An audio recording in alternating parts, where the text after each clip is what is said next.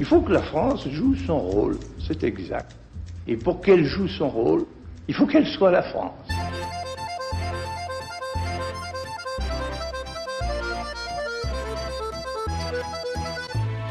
Richard Verly, bonjour, bienvenue dans ce dernier épisode de notre série de podcasts du temps, Comment va la France, consacré à l'état de la gauche française ces 20 dernières années, un sujet que nous avons abordé depuis plusieurs émissions avec Lucille Schmitt, membre du comité de rédaction de la revue Esprit, ancienne élue socialiste et écologique en Ile-de-France, fondatrice du think tank La Fabrique écologique, Lucille Schmitt, que vous pouvez retrouver régulièrement sur le podcast Le Nouvel Esprit Public animé par Philippe Meyer, disponible sur les principales plateformes.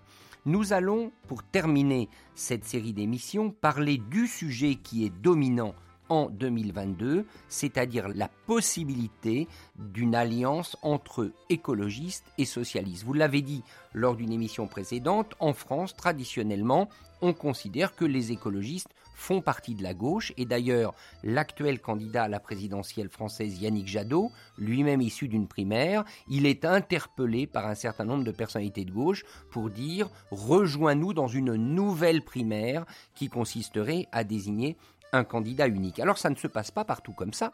Regardons en Allemagne où les Grünen, les Verts allemands, ont une identité bien définie, qui est une identité séparée du Parti social-démocrate. Ils sont ensemble aujourd'hui, on le sait, dans une coalition dirigée par un chancelier social-démocrate, mais aux côtés des libéraux. Alors pourquoi en France on s'obstine à penser que les écologistes sont compatibles avec la gauche, voire font partie de la gauche? Alors, ce qu'il faut dire, Richard, c'est que ça fait partie aussi de l'histoire des Verts français. C'est-à-dire que le Parti Vert français a été créé en 1984 et il a eu des vrais débats sur est-ce qu'on est de gauche, de droite, ou est-ce qu'on est tout simplement pour des partenariats à géométrie variable en fonction du contenu des accords qu'on aura discutés. Des personnalités importantes comme Antoine Wechter, euh, représentant les, Verts euh, alsaciens, proches de l'Allemagne, donc ont, toujours défendu l'idée qu'il ne fallait pas être euh, affilié à la gauche. Mais euh, dans les années 90, lorsque Dominique Voynet va gagner un congrès des Verts, elle le gagne sur l'idée qu'il faut faire alliance avec le Parti socialiste et que c'est comme ça qu'on va pouvoir euh, installer euh, les Verts dans le paysage institutionnel. Je crois que l'idée c'était bien comment en France on conquiert les institutions, des responsabilités, avec vous le savez un système, avec un mode de scrutin majoritaire à deux tours. C'est pas comme la proportionnelle qui dans le système allemand est assez compliquée, mais qui quand même est plus importante dans ce système. Donc en France lorsqu'il s'agit du président de la République ou des législatives, donc sur les scrutins nationaux, il faut être sur le scrutin majoritaire. Et du coup, cette question des alliances à géométrie variable, c'est compliqué. en gros, il faut avoir des circonscriptions, il faut avoir des investitures pour être en position d'emporter. Voilà, et, et c'est avec les socialistes que ces choses-là ont été négociées. Après, ça explique aussi que Dominique Voynet été membre du gouvernement de Lionel Jospin, dont on a parlé dans un précédent épisode. Ça explique aussi que les Verts aient été membres des gouvernements sous François Hollande, du premier gouvernement de Jean-Marc Ayrault, et puis qu'il y ait toujours eu des accords électoraux pour avoir justement des circonscriptions. Et en 2012, pour la première fois de l'histoire des Verts, euh, ils ont eu un groupe à l'Assemblée nationale, un groupe de 18 députés, et puis ils ont eu aussi un groupe au Sénat, donc par euh, des accords euh, électoraux négociés avec les socialistes. Donc la formule fonctionnait la formule fonctionnait et elle avait fonctionné auparavant, euh, dès les années 2000, après la gauche plurielle, au niveau euh, territorial, autour des municipalités et des régions. Donc ça a permis euh, aux Verts de construire leur existence électorale, d'avoir des élus, d'avoir des financements qui ont renforcé ce parti politique. À partir de là, euh, on est dans un système très clivé en France où ce ne sont pas les coalitions qui sont. Euh, quand vous avez choisi votre coalition à gauche, l'idée de faire une coalition à droite n'est pas quelque chose qui apparaît naturel. On a même le sentiment que vous renoncez à votre âme. On est dans un pays où la question idéologique est toujours énormément mise en avant, au moins pour la conquête du pouvoir, puisqu'on vient de voir que lorsqu'on exerce le pouvoir, on peut le faire d'une façon très centriste. Et du coup, cette question de changer de camp, est une question qui est associée à l'idée d'être traître à soi-même, et c'est important. La deuxième chose, c'est que toute la culture politique des Verts est aujourd'hui assez clairement euh, de gauche, voire euh, un peu gauchiste sur les questions euh, sociétales et que euh, ça se prêterait assez mal à l'idée de faire des alliances avec la droite ou le centre droit, notamment sur les questions de migration, sur les questions euh, d'identité euh, sexuelle, sur tous ces, enjeux de questions sociétales. Clairement, la culture, enfin les positions des Verts français sont des questions de gauche. Je le disais, en Allemagne, les Verts sont aujourd'hui dans une coalition avec les sociodémocrates et les libéraux. Il y a aussi des pays, dont la Suisse, où il existe un courant vert libéral qui se revendique comme tel au Parlement. Est-ce qu'en France, les Verts libéraux, ça existe? Oui, on peut dire que ça existe sans doute. Et d'ailleurs, à chaque élection, lorsque je me présentais aux élections, on pouvait avoir euh, des candidats pour les Verts, mais il y avait à côté des candidats dits écologistes qui appartenaient à des petits partis euh, qui surgissaient à l'occasion des élections.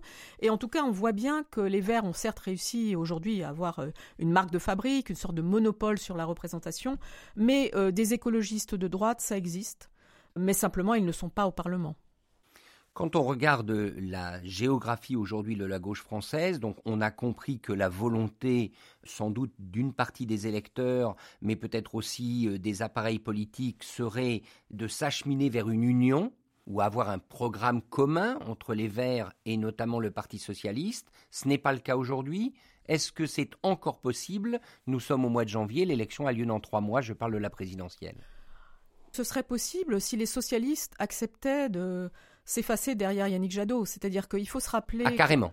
Bah, je, pense que la question du programme aujourd'hui, elle est complètement euh, conditionnée par la question des personnes. On peut le regretter, mais euh, faire programme commun alors qu'on a Anne Hidalgo et Yannick Jadot qui sont clairement dans les sondages sur le même segment électoral, c'est assez compliqué.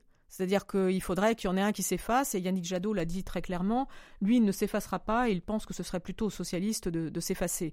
Je rappelle qu'en 2017, Yannick Jadot a choisi de s'effacer derrière Benoît Hamon, le candidat socialiste, et que à eux deux, ils ont fait un score assez faible, de l'ordre de 6%, et que donc l'effacement de Yannick Jadot n'avait pas permis de faire exister réellement les thématiques euh, vertes dans la fin de campagne, même si on peut dire que Benoît Hamon en avait repris un certain nombre lorsqu'il avait gagné la primaire socialiste. Donc je crois que la seule manière aujourd'hui d'avoir un programme, une plateforme commune entre en tout cas Yannick Jadot et, Anne Hidalgo, ce serait qu'elle s'efface.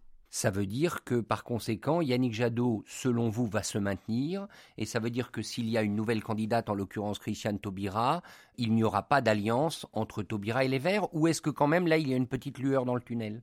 A priori, je pense que Yannick Jadot va se maintenir, et ne serait-ce que parce qu'on a euh, euh, ce précédent d'un effacement raté en 2017, et aussi parce que euh, dans la dynamique électorale euh, récente, que ce soit au niveau des élections européennes ou des élections locales, ce sont toujours les Verts qui ont marqué la dynamique de la gauche.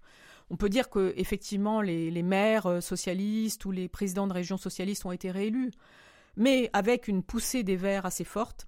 Et du coup, les Verts ont, me semble-t-il, raison de considérer qu'ils représentent aujourd'hui la dynamique électorale pour la gauche.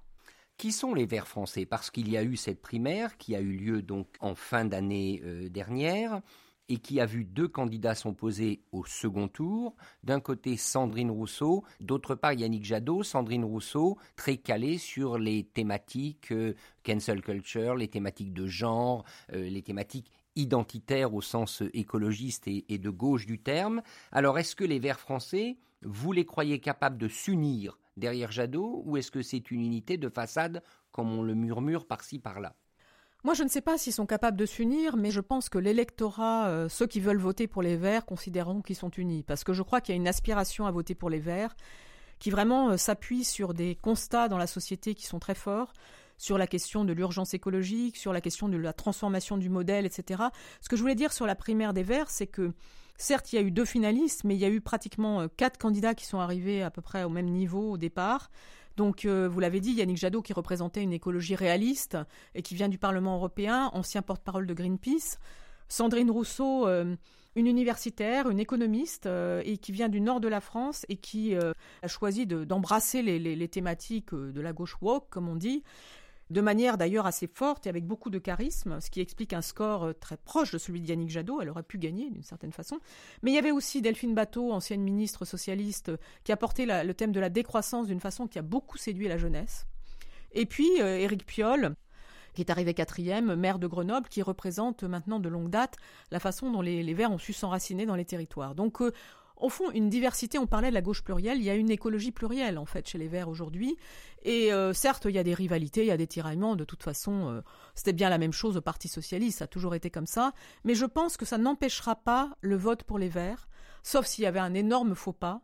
Et que la façon dont d'ailleurs les thématiques écologistes ne sont pas présentes pendant la campagne présidentielle est quelque chose qui ne dérange pas. Moi, j'assume de dire ça parce que la société, d'abord, en a marre de cette campagne qui ne démarre pas et que, en revanche, euh, on voit, on assiste tous les jours à la transformation culturelle qui se passe dans euh, l'alimentation, dans le comportement par rapport à la consommation durable, dans euh, les alertes qui nous sont lancées par rapport au dérèglement climatique. Donc je crois que Yannick Jadot a raison de faire le pari qu'il peut se maintenir sans avoir peur de faire moins de 5%. Est-ce que les Verts en France ne font pas face à un interminable drame présidentiel qui est celui des institutions Daniel Cohn-Bendit le dit souvent, l'ancien eurodéputé vert, les écologistes ne sont pas faits pour cette république monarchique qui est la Ve République avec ce scrutin majoritaire. Non, et Danny, euh, Danny Cohn-Bendit a tout à fait raison de dire ça. Et lui, d'ailleurs, il a construit toute sa carrière politique sur l'appartenance au Parlement européen et l'espèce de double culture allemande et française. Donc, il illustre parfaitement ce que devrait être le positionnement des Verts français, c'est-à-dire un positionnement qui ne soit pas franchouillard et qui soit un positionnement, euh, bon, ce qui est le cas, hein, très pro-européen. Mais je trouve que le problème, en fait, dans cette élection présidentielle, c'est qu'il faut endosser le costume du présidentiable et que quelque part, ça vous empêche d'être écologiste. Parce que l'écologiste, il pense les choses vraiment on dit toujours du local au global, mais le sujet, c'est qu'il les pense même du mondial au local, c'est-à-dire qu'il n'est pas pour le localisme. Il sait très bien que diminuer les gaz à effet de serre, ça commence par regarder ce qui se passe du côté de l'Inde et de la Chine, ou de ce qui se passe du côté du pacte vert européen. Du coup, euh, la question présidentielle, l'homme providentiel, on ne peut pas y croire lorsqu'on est écologiste. Je trouve que c'est une des difficultés d'Yannick Jadot dans cette campagne, c'est que parfois il se met à parler de l'écologie des terroirs. Personnellement, l'écologie des terroirs, moi je m'en bats les flancs. Je pense que le sujet, c'est l'écologie du monde et la façon dont elle peut être adossée à un projet de justice sociale. Donc je crois qu'il faudrait avoir deux ou trois euh, euh, angles comme ça qui permettraient au fond aux candidats écologistes de se différencier avec beaucoup de force euh, du positionnement des autres candidats et qui pourraient dans ce cas-là faire un tabac. Lucille Schmidt, je vous ai présenté à plusieurs reprises comme une ancienne élue socialiste puis écologiste en Île-de-France. À vous entendre, on a l'impression que la dynamique de gauche, c'est quand même aujourd'hui en France la dynamique écologique. C'est ce que je pense, mais je pense que les Verts français aujourd'hui ne sont pas tout à fait au niveau de cette dynamique, au sens où euh, ils devraient davantage se pencher sur les questions de justice sociale et où ils devraient davantage penser leurs relations par rapport à la question du travail, à la question industrielle, à la question au fond économique et sociale. Et je pense que se contenter de dire on est vert, votez pour nous parce que euh, au fond il y a urgence écologique, c'est quelque chose qui n'est pas convaincant et qui en tout cas ne permet pas de conquérir la majorité. Donc je crois en cette dynamique, mais je crois aussi que dans une grande économie euh, développée comme la France et, un pays qui aspire à jouer un rôle sur le plan géopolitique mondial, cette question d'assumer l'héritage socialiste est quelque chose d'essentiel. Donc comment est-ce qu'on fait pour articuler cette sociale écologie dont on nous rebat les oreilles sans réussir à le faire? Ça, c'est quelque chose de puissant. Il faut se rappeler que l'extrême droite, au fond, ce sont les thèses de l'extrême droite qui aujourd'hui marquent cette présidentielle française, et que là-dessus, même si les écologistes font un bon score, ils ne vont pas déranger l'ordre des choses, qui fait que les idées d'extrême droite qui ont prospéré sur la disparition du Parti communiste continuent à être très fortes, dans un pays qui est marqué par une volonté de culture égalitaire, mais où les inégalités sont fortes. Donc comment est-ce que les écologistes s'emparent de ce sujet? Ils devraient pour cela euh, être mieux structurés sur l'économie, penser la question de l'entreprise, penser la question du travail. Ce sont des thématiques qui sont laissées en jachère avec l'idée que le Parti socialiste est terminé, mais on ne peut pas considérer que parce qu'un parti va mal, ces thématiques ne comptent plus. Eh bien, c'est sur cette note euh, très importante qui interroge sur la capacité de la gauche française à répondre aux préoccupations sociales que nous allons terminer cette série de podcasts consacrés à la gauche française ces 20 dernières années. Nous avons eu ces discussions avec Lucille Schmitt, qui, je le répète, peut être retrouvée par nos auditeurs sur le podcast Le Nouvel Esprit Public, animé par Philippe Meyer. Merci.